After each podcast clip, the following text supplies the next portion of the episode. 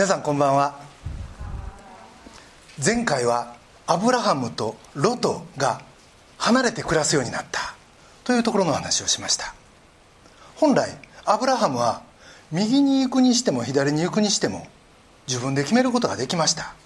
がアブラハムが選んだのは選ばないことでした。それは神は右であろうが左であろうがどっちかしか祝福できない方ではない。どっちに行っても祝福はある。神は自分もロトも祝福できるお方だからあえて自分が行く道を選ぶ必要はない。まずロトに選ばせ。自分はそれと違う方向に行くことに決めた。アブラハムはもともと年上ですから選ぶ権利はあったけど自分の幸せだけじゃなくあえて自分に一番近い隣人である。ロトの幸せも自分のことと同じように考え全てを主に託した。これが前回のストーリーでした。そして別れ別れになったアブラハムとロトでした。がそこでまた次の事件が起こるわけです。じゃあこの地図を見てください。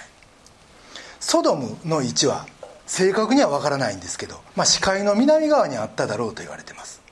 攻めてきた4人の王はピンクの円の辺りから来たケドル・ラメオル率いる強大な王たちで当時のバビロニア今のイラク辺りの国々でした。カナンにも5人の王がいましたがみんな弱小で北の4人に貢ぎ物を送ってた。ところがある時それをやめて背いた。そこで北の王たちは怒って攻めてきた。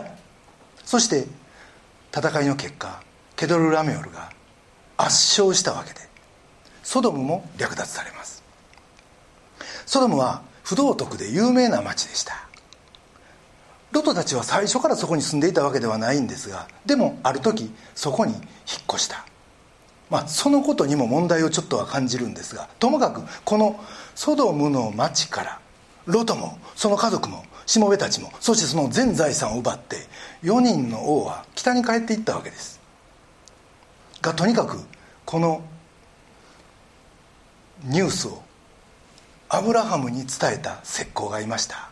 それを聞いた途端アブラハムは子飼いの318人の家来を連れて追いかけるんですね。この赤の線に沿って。ダマスコまでは300キロと言います。相手の4人は猛烈にパワフルな王たち。それに対してアブラハムは王でも何でもない一回の羊飼いです。でも最終的にこのアブラハムはこの王たちを打ち破りロトとその全ての財産を取り戻すんですね。おそらくは奇襲攻撃だったということもあるでしょう。が主にある総少数の者が大軍に勝つ。というシーンは四式にもあってそこではギデオン率いる300人の兵士が異教の大軍に勝利するということが書かれています。人数的にも近いんでなんか少し重なる感じがします。そしてアブラハムの帰り道はこの赤いルートを逆に戻り最終ヨルダン川を渡ったところでサレムの王サレムのメルキゼデクという人に出会います。それが今日の舞台です。実はこの不思議な人物がアブラハムを迎えるというそこで起こったアブラハムへの神のお取り扱いを今日は3つのポイントで皆さんと共に見ていきたいと思っています。まず1つ目のポイントはアブラハムのいただいた祝福です。14章18節。またサレムのメルキゼデクはパンとブドウ酒を持ってきた。彼は意図高き神の祭司であったとあります。この意図高き神これは誠の神です。ところがメルキゼデクが住んでたところはサレムカナンの土地です。彼らは土着の人たちですから意図高き神天地を作られた神のことは知らないはずです。がこのメルキゼデクという祭司は誠の神を知ってる。誠の神の祭司なんですね。これは旧約聖書の中の謎の一つです。しかしこれについては新約時代になってヘブル書で解き明かしがされることになります。このことは後で触れたいと思います。とにかく本当の神を礼拝する祭司がこの地にいたそして神がこの祭司をアブラハムに送って戦いで疲れたアブラハムを祝福するんですね。19節。彼はアブラハムを祝福していった。アブラムに祝福あれ。意図高き神。天と地を作られた方よりと。アブラハムはもともとこのロトの奪還劇が全て神の見てによるものであるということ。そして神ご自身が守ってくださっているということをよく知ってました。がこのことを通してつまりメルキゼデクが祝福してくれたことを通して天地を作られた神がいよいよ鉄頭鉄尾自分を守ってくださってたということを改めて確信します。そして20節。アブラムは全てのものの10分の1を彼に授けたと与えたとあります。これは誰かから要求されたものではない。メルキゼデクが要求したものでも神が捧げようと言ったものでもない。そしてこの時まだ10回もありませんから。アブラハムは完全に自分から進んで喜んでこれを捧げた。ということが分かります。TCC は12月に2周年を迎え今もう3年目に入りました。そしてこの都心で教会として自立していくためには牧師を支えまたこの礼拝にかかるいろんな会場費やら何やらそれを献金によって支えていく必要があるわけです。予算がありそしてそれをクリアしていくというのがこの世で活動していくにはもう普通に求められる経済的な原則です。がこのアブラハムの行動を見てると捧げることは喜びなんだっていうことをシンプルに思い出させてくれる気がします。捧げることは本当にそうです。自分なりの精一杯を捧げる。そして時にはそれ以上のものを捧げる。その時心からの喜びがある。イエスも富のあるところに心がある。と言われました。だからもし僕らが自分のお金をこれは神のもんだ。と思うなら僕らは神と共同のお財布を持つことになります。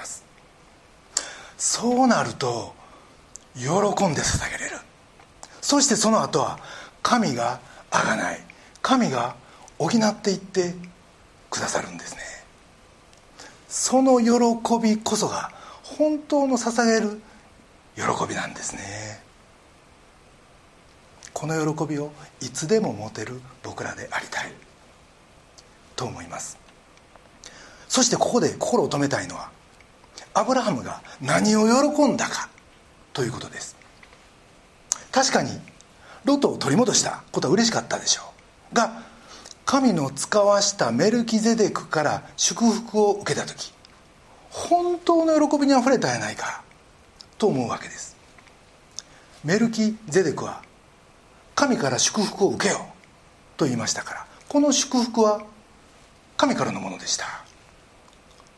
天地を作られた神が自分を祝福してくださってる。もともとアブラハム以外この土地で本当の神を知ってる人なんて一人もいませんでした。ですからそんなカナン人しかおらんところにわざわざ神は一人の祭司を起こしそして帰ってきたアブラハムを祝福した。この神ご自身が実はこの神ご自身がアブラハムにとっては最高の喜びやったんですね。神が共におられるって。神自らが自分を祝福してくださってるって。これはアブラハムも予想もせんかった。最高の喜びやったと。思います。僕たちも実は天地を作られた神に祝福されてるんです。でもですよ皆さん神が祝福してくださってるって聞いてもなんかもう聞き慣れててどうってことないっていうか当たり前っていうかぐらいのもう感動もないようなことってないですか。実はこれものすごいことなんですよね。毎日の生活が平凡で平和に過ごすことが許されてるって僕自身ももちろんこう悲しみとか痛みとかあります。そしてまたいろんな方々からいろんなご相談を受けたりもします。問題のない家庭問題のない人生なんかないです。でもその誰もがそんな問題抱えながらそんな嵐の中を通りながらも神の祝福からは漏れてないということ。神の祝福というと太陽の光とか空気みたいになんかもう勝手に注がれてると思ってる人がいるかもしれませんがそんな無機質なもんじゃないんです。アブラハムにメルキゼデクが送られたように神の祝福はピンポイントです。そして一人一人に対する神の思いがある。いつどんな形でこの人を最高に祝福するか。神の手の中にあるんです。そして悲しみの中にいる人には特に強く。もう誰が見てもあこれこそ神の祝福だって。これが父なる神の与えてくださる祝福なんですね。この礼拝に出ておられる皆さんもう一人お一人も神に思いっきり祝福されてます。ものすごいご意志でピンポイントで。アブラムに祝福あれ意図高き神天と地を作られた方よりこのメルキゼデクの言葉は実は僕らにも全く同じ言葉としてかけられてるんですね。実はこのアンダーラインのところこのアブラムに自分の名前を入れて読んでみてください。祝福を受けよう。秋やよって。天地を作った意図高き私から。私はあなたを愛してる。さあ今この私の祝福を受けようって。そんなふうに言ってみてください。こう神は言ってくださってるんです。だから僕らはこの神の祝福で満たされることができるんですね。じゃあ神の祝福の中で何が最高の祝福かって。それは神のくださる何かではなく神ご自身です。神が共にいること。そしてその神がイエス・キリストを与えてくださったということ。新約時代の僕らにとってはそれが最高の祝福なんですね。アブラハムの受けた祝福を。僕らは形を変えてそのまま受け継いでいるということを覚えたい。と思います。アブラハムのいただいた祝福。それを今僕らがいただいてる。これが一つ目のポイントです。二つ目のポイントは神に栄光を期す人アブラハム。さてヨルガン川を渡ったアブラハム。彼を迎えた人がもう一人いました。それはソドムの王でした。この王が言います。21節。ソドムの王はアブラムに言った。人々は私に返し財産はあなたが取ってください。これはちょっと聞くとお財産全部もらってええんか。って気前のええ話やなと思えるかもしれません。が実はこれは当時のルールで言うと厚かましい限りでした。本来人も財産も取り返したのがアブラハムなら全部アブラハムのもんやからです。なのにこの王は人は返せと。本来やったら「おいおいそれちゃうやろ」と。言うてもええような話なんですがでもアブラハムは予想外の答えをするんですね。そしてそれを告げる前に22節。アブラムはソドムの王に言った。私は意図高き神。天と地を作られた方主に誓うと前向上します。これはメルキゼデクがついちょっと前にアブラハムに使った言葉。でアブラハムはその言葉を私はこの神から祝福を受けてる。だからこの神としてこの神が語る言葉としてあなたに今宣言をする。という意味でこの言葉を使いました。その上で23節です。糸一本。履物の紐一本さえ私はあなたの所有物から何一つ取らない。それはアブラムを富ませたのはこの私だとあなたが言わないようにするためだと。アブラハムはここで自分の権利を全面放棄するわけですね。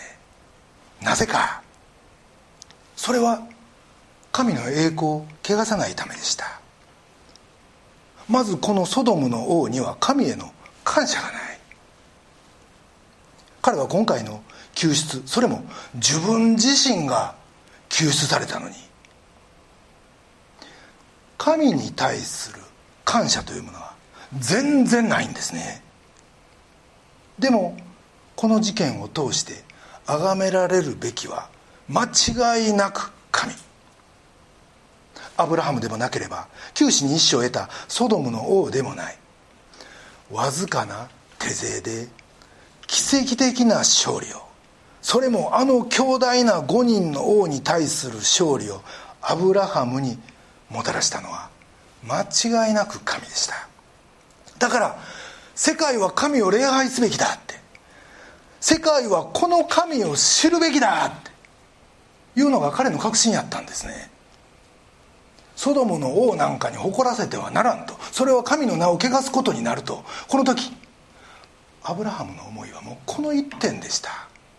だから何であれこの栄光を追い隠すものは全部排除する。だから全てを放棄し何もいらないと宣言したんですね。彼は迷った末それをしたんじゃない。喜んで手放しました。じゃあ今回のことでアブラハムは何を得たんか。何にも得てない。表面的には。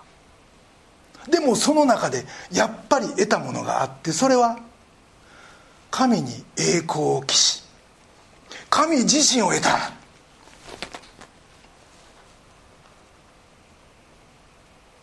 それ以降彼神は彼は自分を神のすぐそばに置いてその一体感を心ゆくまで楽しんだことでしょう。実はここでもう一つだけ見ておきたいことがあるんです。それはアブラハムは自分の信仰ゆえに他の人への配慮を欠いた行為はせんかったということです。彼は若い者たちが食べた分と一緒に戦ってくれた人のために分け前を例外として支払いたいと言ってるんですね。信仰者の中には自分の確信ゆえに同じものを他人に求める人がいます。それは同じ高みを経験させたいという親心から出たものかもしれません。でも時にはそれが愛を上回った義。愛にかけた義を生み出して結局は配慮のかけた行為になってしまうことがあるということ。ここにあるアブラハムのバランスは見事です。愛は寛容であり愛は親切だという言葉があります。信仰の父アブラハムは神への忠誠を誓いつつも同時に身近な人への配慮がありその幸せもきっちり考える人でした。そんなバランスを僕たちもこのアブラハムから学びたいと思います。神に栄光を期すアブラハム。2つ目のポイントです。3つ目のポイントはアブラハムの子であることの恵みです。新約聖書にはアブラハムの子と言われた人がいます。もちろんイエスはアブラハムの子ダビデの子です。がもう一人。それは主前にザーカイでした。イエスがザーカイの家に入ってこう言います。ルカの19章9節。今日救いがこの家に来ました。この人もアブラハムの子なのですから。そして10節。人の子は失われたものを探して救うために来たのですと。イエスはザーカイをこの人はアブラハムの子だ。私はあなたを救うために来た。このザーカイを祝福するためにと言われました。人々はザーカイが嫌いでした。そして彼のことを汚れた罪人の権下みたいに思ってました。でもイエスはそれを咎めることもなくただ祝福します。そして客人になって家に泊まるというこのイエスの直球の祝福を受けた時ザーカイは悔い改めるんですよね。大切なのはザーカイの悔い改めを見てイエスが祝福したという順番じゃないということ。イエスはザーカイを祝福するために来た。そしたらザーカイはそこに神を見出し神に立ち返った。アブラハムの子というのはアブラハムと血のつながった人という意味ではありません。神の祝福を受ける人は全員アブラハムの子です。僕もあなたも。そして神の祝福をいただいたザーカイがそうであったように。全ての祝福を受ける人がアブラハムの子。その時ザーカイはルカの19章8節こう言います。私は財産の半分を貧しい人たちに施します。誰かから脅し取ったものがあれば4倍にして返します。実際ザーカイは世のほころびそのものでした。破れそのものでした。この世に日々破れをもたらす主犯格でした。そんなことは誰に言われんでも自分が一番よう分かってた。がこれが神の祝福を受ける時今度はその破れを繕うものに変えられていくんですね。神の栄光を表すものに変えられていくんですよね。全て恵み先行です。祝福先行。これが神の順番です。そして神の祝福と言えるのは別に僕らを富ませたり健康を与えたり必要を満たしたりもうそれも大事なんだけどでももっともっと大きなことを僕たちにしてくれます。神を褒めたたえる気持ちにしてくれ。そして神と一緒に世の破れを繕う生き方へと僕たちを押し出してくれるんですね。これが神の祝福の本質。そして本領の発揮どころなんですよね。ところで先ほどのメルキゼデク彼をイエス・キリストの権限と見るのが新約のヘブル書です。まあキリストの権限なんて言葉難しいですけど要は人として生まれる前のキリストそれが旧約の世界に登場してる。これをイエス・キリストの権限という言い方をします。ヘブルの6章20節にはこうあります。イエスはメルキゼデクの霊に倣って常しえに大祭司となられたのですと。そしてそれに続いて7章の一節からこうあります。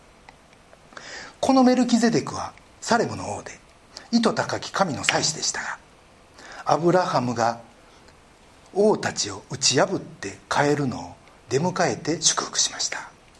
アブラハムは彼に全てのものの10分の1を分け与えました。彼の名は訳すとまず義の王次にサレムの王すなわち平和の王です。父もなく母もなく系図もなく生涯の始めもなく命の終わりもなく神の子に似たものとされていつまでも祭司としてとどまっているのです。さてその人がどんなに偉大であったかを考えてみなさい。族長であるアブラハムでさえ彼に一番良い戦利品の10分の1を与えましたと。どっから来たんか分かんないって。そしていつまでも祭司である方だって。もうこれだけ見てもあやっぱりイエス・キリストかなって。思いますよね。確かな関係は分かりません。がヘブル書が言いたいことはイエス・キリストは僕らの大祭司だということです。大祭司の仕事は動物の犠牲を捧げることです。がイエスと普通の大祭司は2つの点で違います。その一つは普通の大祭司は動物の犠牲を捧げますがイエスはご自分を捧げになった。そして十字架におかかりになりました。さらにもう一つの違いはユダヤ教の祭司には結局僕らと神の間の破れを作ろうことはできんかったということです。毎年同じ儀式を年々行うんだけど両親の咎めはいつまでも残ったんです。がイエスはご自分を捧げることで。僕らと神の間の破れを完全に修復されました。マルコの15章34節。我が神我が神どうして私をお見捨てになったんですか?」と。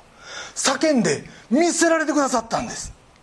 そしたら代わりに神と僕らの関係がつく関係がつくとは作られて驚くことに僕らが神の子にされた。ということです。神の子が捨てられ滅びの子やった僕らが神の子になった。って大逆転がそこに起こったんですね。そして神を喜びその祝福も喜ぶことができるようになった。そんなものに変えられたということです。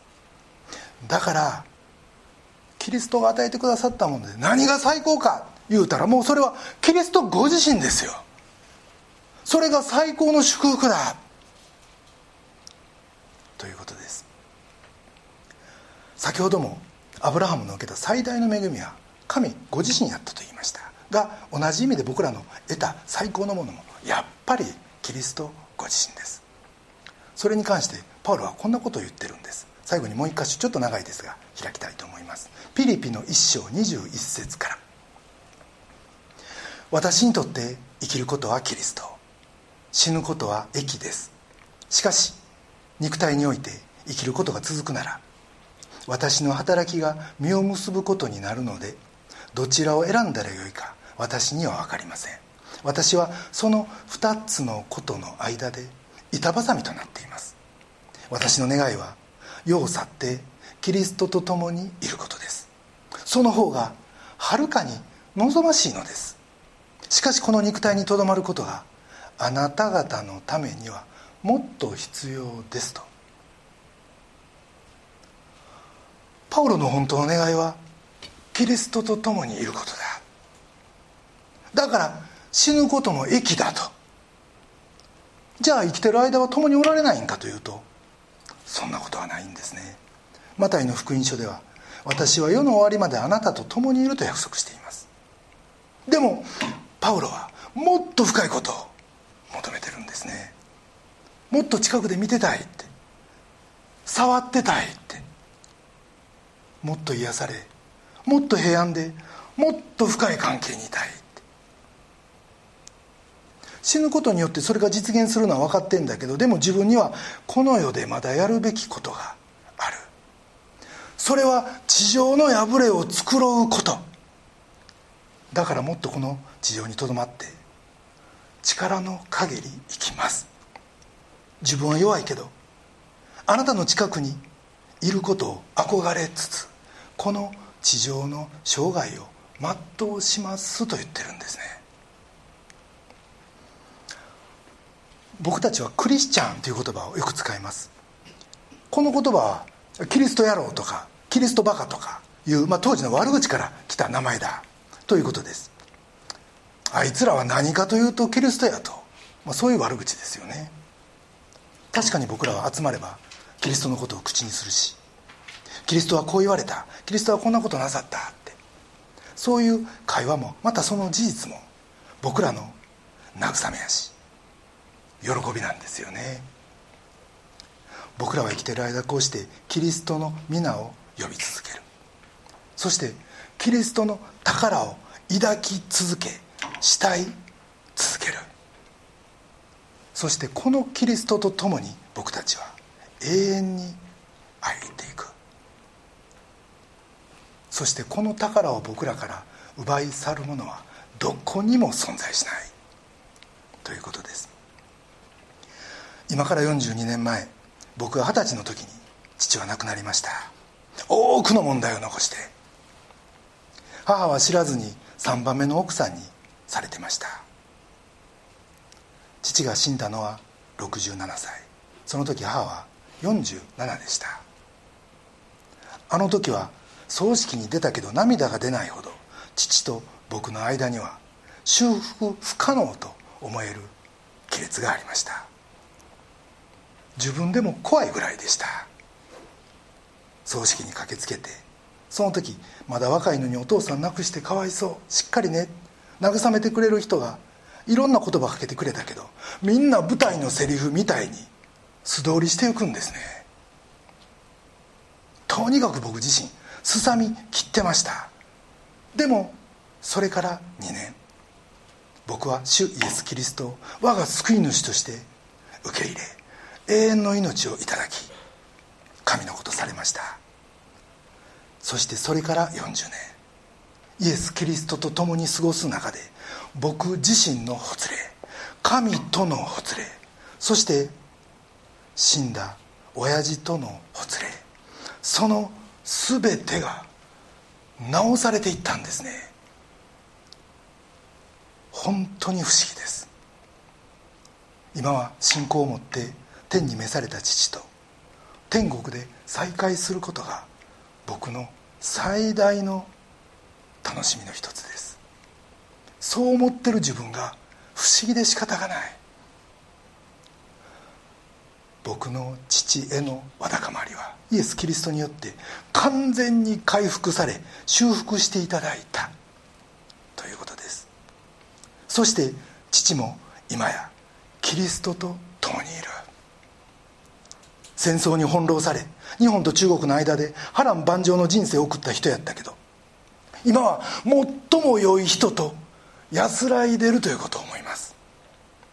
最大の祝福はイエス・キリストご自身だということ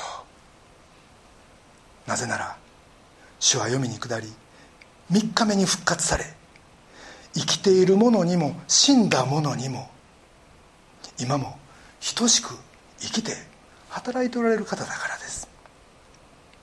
このキリストの臨在この宝をすでに頂いている僕たちはなんと幸いな者たちか。イースターを前にこの臨在の主にこの癒し主慰め主なる主に命のもとになる主に心から感謝と賛美を捧げたい。と思います？それでは一言お祈りいたします。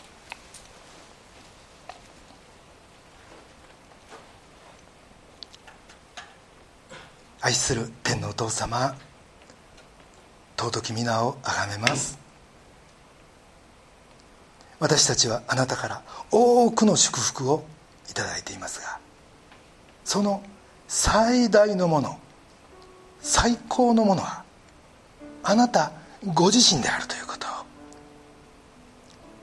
また復活の主イエス・キリストは今も生きて働かれ私たちはその主イエスから永遠に引き離されることはないということを今日教えていただき心から感謝します。パウロがそうであったように私たちも世の破れを繕うものとして臨在のあなたと共に今目の前に広がる世にそしてそれぞれの持ち場に使わされていくことができますように。今日はこの後生産式が持たれます。